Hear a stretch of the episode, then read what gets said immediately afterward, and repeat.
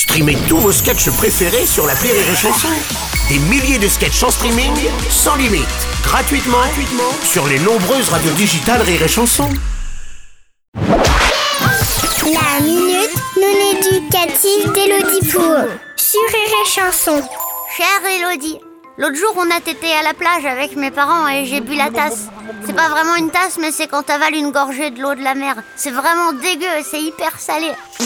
J'ai demandé à papa, papa, papa, papa, pourquoi la mer elle est salée? Il a dit, bah si on te demande, tu diras que t'en sais rien.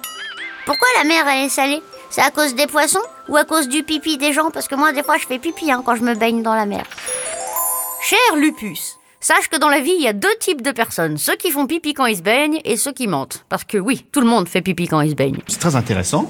Moi, j'avais jamais entendu parler de ça, mais euh, pourquoi pas Je connais même quelqu'un qui s'est fait renvoyer de la piscine de son quartier car il faisait pipi dedans. Tu me diras, c'est pas le seul, mais du haut du plongeoir, c'est quand même pas hyper discret.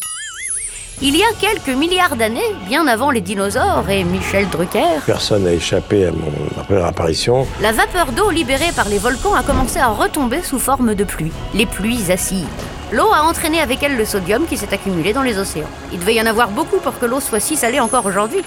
Ça veut dire que si les volcans avaient libéré du sucre, aujourd'hui on se baignerait dans une mer saveur grenadine ou fraise. Mmh.